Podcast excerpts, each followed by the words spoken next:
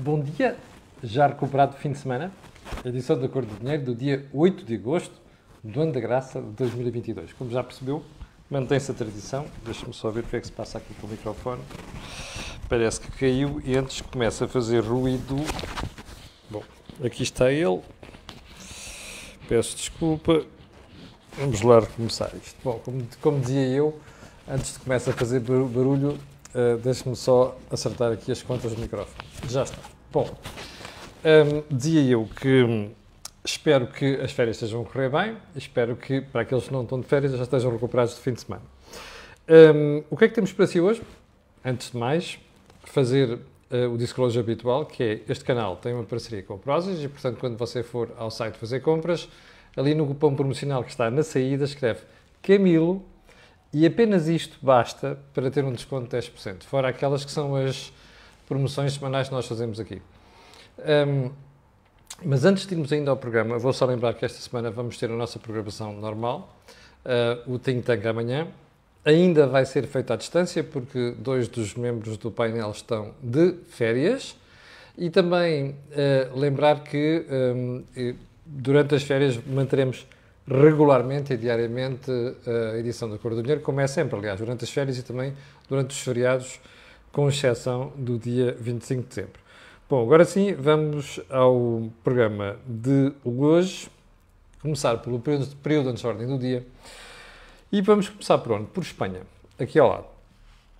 Você vai ouvir em breve uma alteração da política financeira em Espanha. Vai conhecer em breve. Infelizmente, essa alteração da política não vai ser no sentido de segurar a despesa, que é aquilo que a Comissão Europeia está a recomendar ao Sr. Pedro Sánchez. Vai ser o contrário. Como a Espanha continua a gastar muito, como se prevê que continua a gastar muito, e como vai haver eleições em breve, o que vai suceder é que o governo espanhol vai tentar ir buscar mais impostos aos contribuintes. Uma dessas eh, jogadas, que temos falado aqui há várias semanas, é tributar as empresas energéticas e os bancos. E o Sr. Pedro Sanches está a usar de uma, de uma refinada matreirice, que é para não utilizar a palavra de caserna, que é sacanice, para tramar os bancos e as petrolíferas. Então qual é a jogada? Eu já não me lembro qual era o jornal espanhol que no fim de semana, sexta-feira mostrava isto, que o Ministério das Finanças espanhol está a desenhar uma figura jurídica não tributária para, para iludir as uh, mais que prováveis demandas em tribunal por parte das empresas. Um, e este é que é o ponto. Repare, Pedro Sanches sabe perfeitamente que, primeiro, os tribunais provavelmente vão levantar dúvidas sobre algumas coisas que estão a ser feitas. Em segundo lugar, e este é o aspecto mais importante no que toca à banca, isto já não é regulado pelo Banco de Espanha, como não é regulado pelo Banco de Portugal. É regulado em Frankfurt e pela um, Autoridade Bancária Europeia. Ora, o BCE, já expliquei aqui várias vezes, chumbou uma medida parecida noutros países. Não só na Lituânia, na Lituânia mas em alguns países de leste. Portanto, o Primeiro-Ministro espanhol está com medo e está a desenhar uma forma jurídica de evitar o que as medidas sejam levadas a tribunal. Vamos ver onde é que isto para. Sendo certo que é bom que deste lado da fronteira nós estejamos atentos a isto, porque você vai ver a seguir, o governo continua com aquela. Neste aspecto é assim, Mionazo diz-me que o governo está mesmo à procura de um pretexto para ir aos pés, de, ali sarrafar as petrolíferas e, e, as energéticas em geral. Já lá vai. E, e a banca, se calhar, também lá vai. Bom, Uh, segundo ponto, o inacreditável acidente no Rally da Madeira.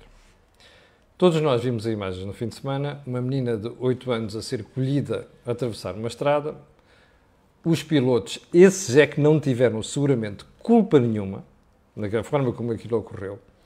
Mas o que nós ouvimos depois do incidente sobre garantias totais de segurança, não sei das quantas, que eu não vou contestar aqui, leva-nos a perguntar por uma coisa sabendo que todos nós conhecemos a Madeira e a forma como estão dispostas as estradas em função dos aglomerados habitacionais. Como é que isto era um desastre à espera de acontecer? Como dizia o responsável da prova, é impossível garantir pôr um segurança atrás de qualquer pessoa. Esse é que é o ponto. Então, se não é possível garantir, porque as pessoas podem, pelo traçado e pelas circunstâncias, podem cometer o disparate que cometeu esta família, que é quando tudo indica a criança vinha atrás, se calhar é bom repensar isto. Que é para depois, no futuro, nós não, eu sei que depois isto tem consequências económicas e o diabo 4, mas como o público tem dificuldade em comportar-se, como já se viu inclusive nas provas do Rally de Portugal no passado, se calhar é bom pensarmos duas vezes, que é para não termos a repetição do que aconteceu no fim de semana. Ponto seguinte, o caos no centro hospitalar de Montijo. Bom, este fim de semana foi mais uma, foi mais do mesmo. Urgências de obstetrícia fechadas numa série de hospitais, caos, literalmente caos. Pergunta: o país mobiliza-se? Há quanto tempo é que esta marmelada dura? Epá, a malta é muito paciente com os socialistas. Eu recordo-me que, por muito menos, governos anteriores foram sovados soberanamente. E não foi só o governo da Troika. A malta é muito paciente, certo? Até o dia em que lhe aconteça assim. Ponto seguinte.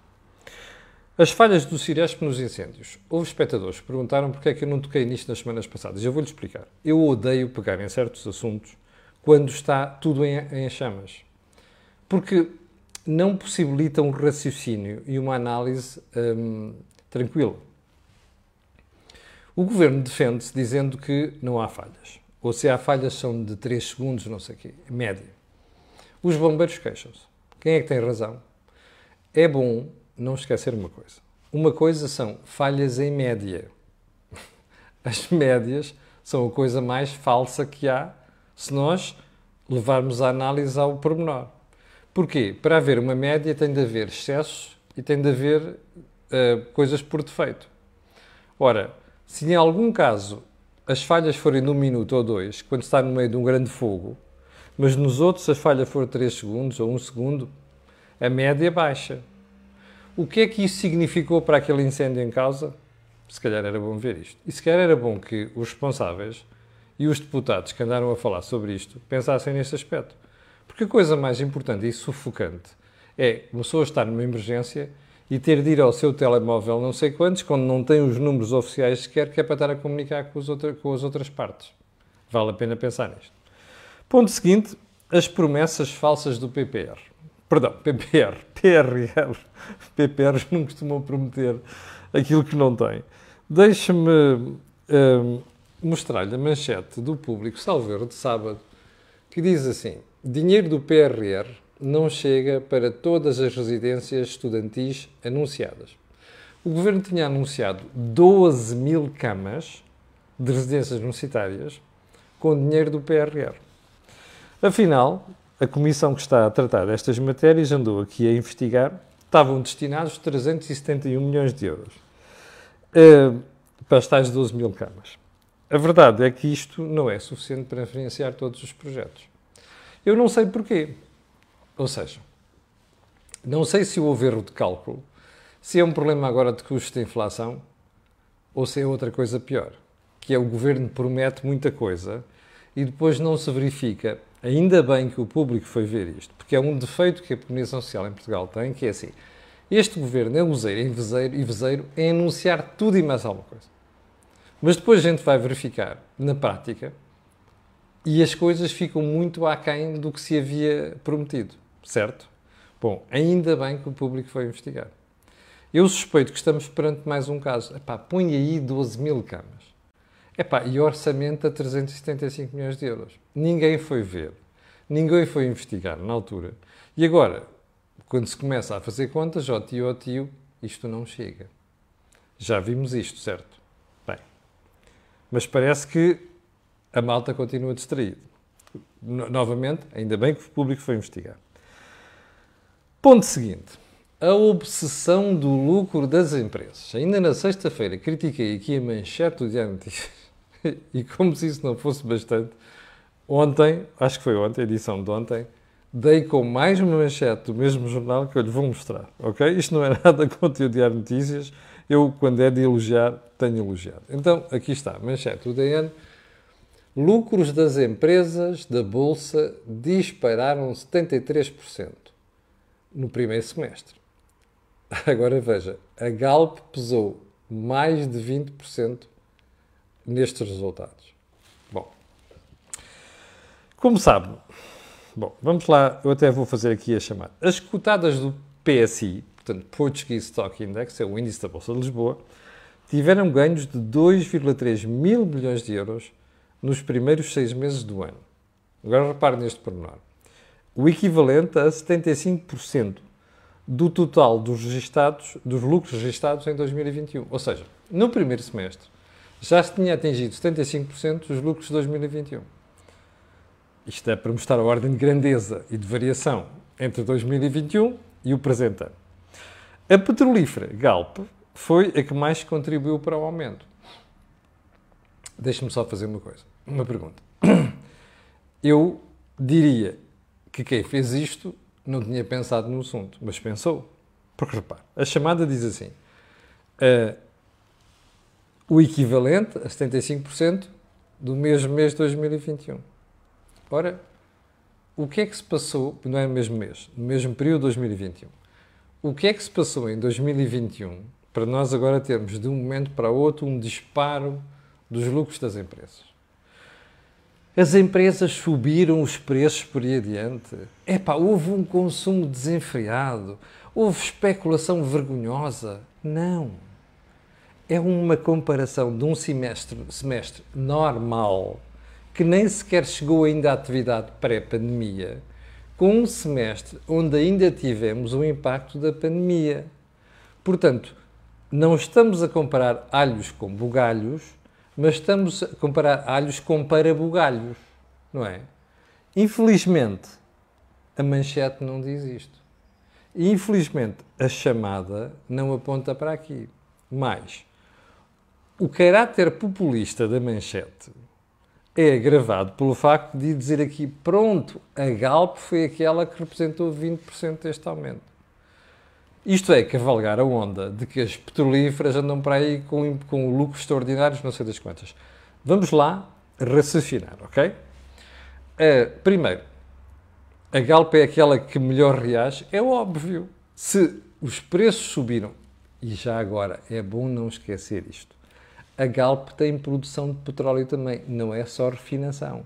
Produz petróleo em Angola, produz petróleo no Brasil, e, portanto, a subida da produção de quem produz, perdão, a subida dos preços na venda de quem produz tem impacto significativo nos resultados. Pergunta: o que é que isto tem de extraordinário? Segundo, isto é para manter. Terceiro, imagine você que a gente vai chegar a um período em que os preços começam a cair. Isto depois vai fazer manchete aqui? Não vai, como nós vamos ver a seguir. E, portanto, era bom que a imprensa, nós na comunicação social, pá, fugíssemos esta coisa que dá muito jeito pensar que se vende jornais e coisas do género com coisas destas. Isto é uma treta. Não tem outro nome, é uma treta que me desculpa, malta, do Diário Notícias, ainda para mais. A Rosela Amorim, que é a diretora, foi minha estagiária na exame, eu conheço muito bem. E pá, isto não engrandece a comunicação social.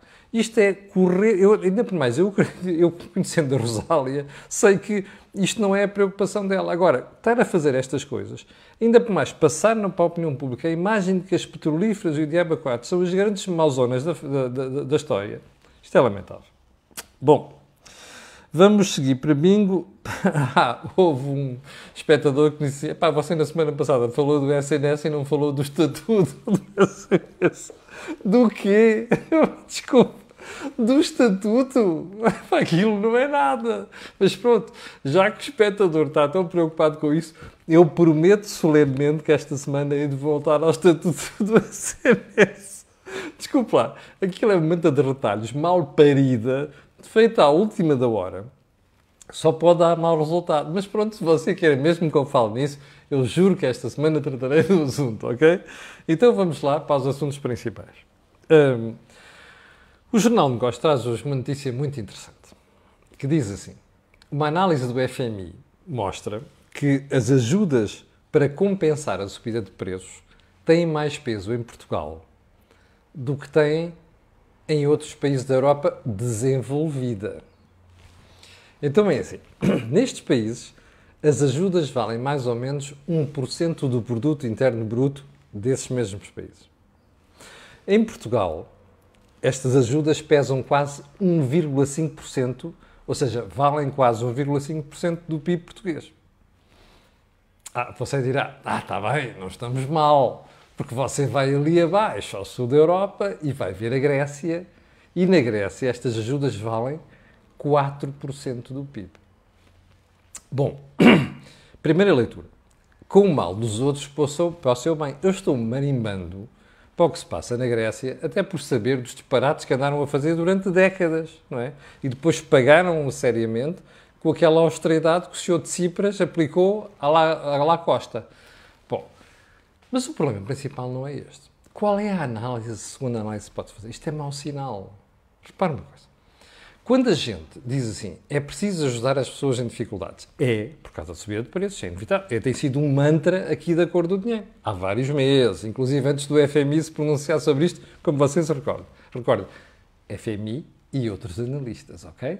Bem, mas vamos ver se levamos agora a análise até ao fim. Então, espera aí. É preciso gastar dinheiro com estas pessoas. Só que quando estamos a dizer que em Portugal o que se gasta com estas pessoas é superior em percentagem do PIB ao que se gasta noutros países, nós estamos a dizer o quê? Que temos muitas pessoas pobres, que temos muitas pessoas desfavorecidas. Isto é um péssimo sinal. É um sinal de quanto nós temos ainda de percentagem da população que está a viver abaixo daquilo que seria o aceitável. Não ouvi broás ainda. Não vi manchetes com isto. Ah, o mais fácil é fazer manchetes com o lucros das empresas em bolsa, certo? É que se eu pegasse nesta matéria fazia uma manchete. Portugal tem mais pobres do que outros países da Europa desenvolvida. Ah, quem é que esteve no governo dos últimos sete anos? Foram socialistas. Olha que giro! O socialismo é normalmente trauteado como uma coisa que resolve a pobreza. Então, rapazes, falhar alguma coisa aqui no raciocínio. Faites la liaison. Segundo ponto. Vamos voltar, matérias principais. Vamos voltar ao tema da energia. Ok?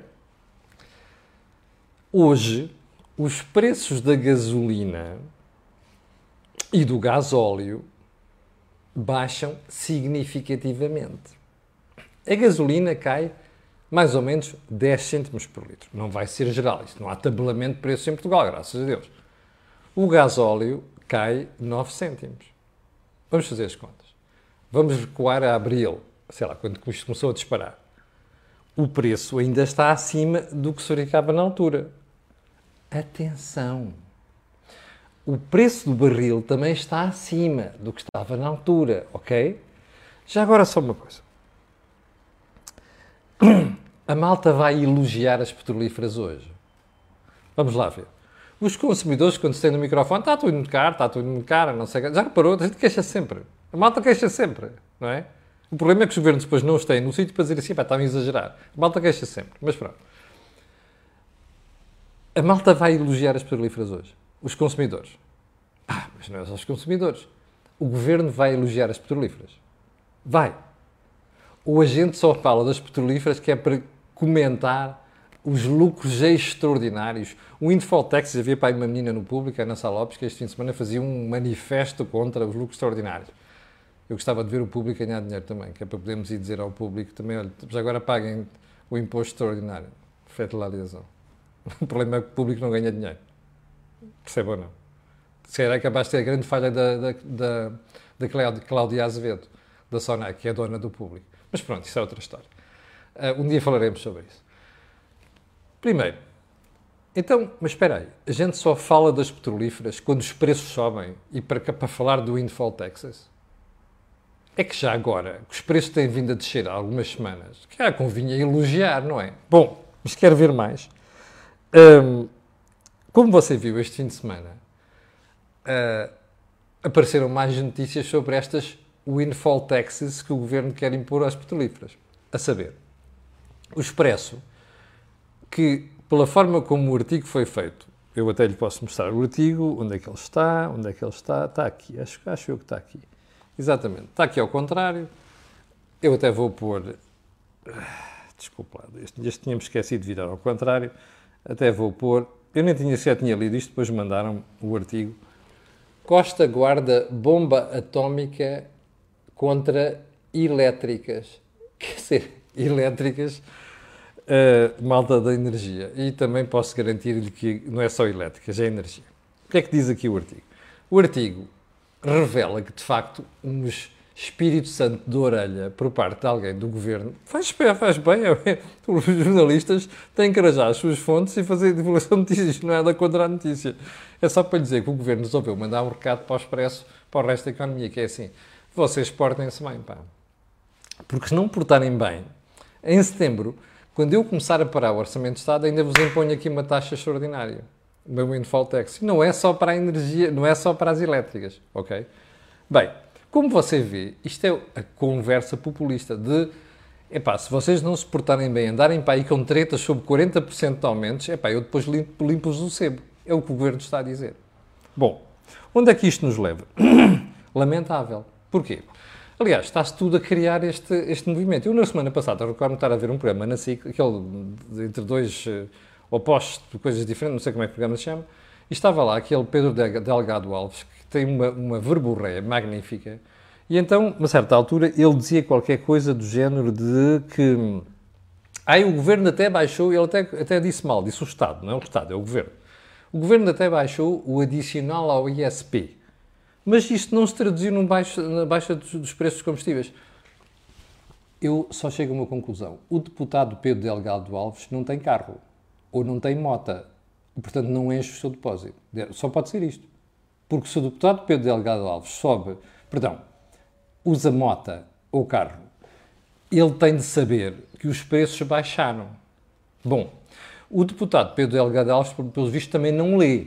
Porque se ele lesse teria visto aquele report da autoridade, do regulador, que diz que as petrolíferas estão a cumprir aquilo que é o preço eficiente. Às vezes fica um bocadinho acima, mas depois, na prática, aquilo que as pessoas pagam por causa dos cartões de desconto fica abaixo do preço eficiente. O regulador anda a dizer isto há semanas. Portanto, a conclusão que a gente tira é que o senhor deputado Pedro Delgado Alves não, ou não tem carro, não tem moto, ou então não põe combustível, ou então não lê, ou então está de má fé. Eu acho que é o último. Está de má fé. Bom, tudo isto para quê? Está a fazer fretes ao governo. Aliás, é um, freteiro, é um dos freteiros do governo. Está a fazer fretes ao governo.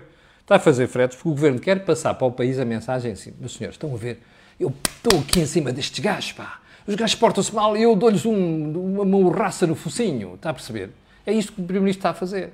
Já fez com a Endesa na semana passada e está aqui a passar mensagens. O que eu acho lamentável nesta brincadeira é que este governo só fala de impostos, só insulta empresas, só dá pontapés no baixo vento das empresas. E ando a dizer isto há anos, percebe? Inclusive, como já se nos acorda, já disse que a CMVM devia penalizar governantes que falam de empresas cotadas. Devia penalizar, pura e simplesmente, puni-los. Com pesadíssimas multas, pode ser que eles, podia ser que eles se calassem. Bom, isto leva-nos a onde? Uma conclusão. Sabe qual é a grande reforma estrutural deste governo desde 2016 até agora? É subir impostos ou é criar impostos. Eu não conheço outra, percebe? É a única coisa que António Costa sabe fazer. É a única coisa que António Costa sabe falar. É penalizar empresas e criar impostos ou subir impostos. É a conclusão que se tira. Bom, já agora, do fim de semana também, sexta-feira, fazer referência aqui ao Semanário Novo. O Semanário Novo uh, deu-nos uma notícia sobre o processo uh, EDP. Como você sabe, ali havia as suspeitas de envolvimento de Ricardo Salgado, Manel Pinho, agora parece também a mulher de Manel Pinho, uh, António Mexia, Manso Neto, meteram todos ao, ao barulho. Não sei se você recorda de quando é que o Ministério Público resolveu apertar as medidas contra considerar arguído António Mexia e Manso Neto. Não sei se recorda de quando é que foi. Vá lá fazer a pesquisa. E depois comece por fazer o seguinte. Veja o momento, o mês, em que António Mexia e Manso Neto foram constituídos. E vejam que mês estamos e em que ano estamos. Ok? Por menor. Não apareceu acusação até agora.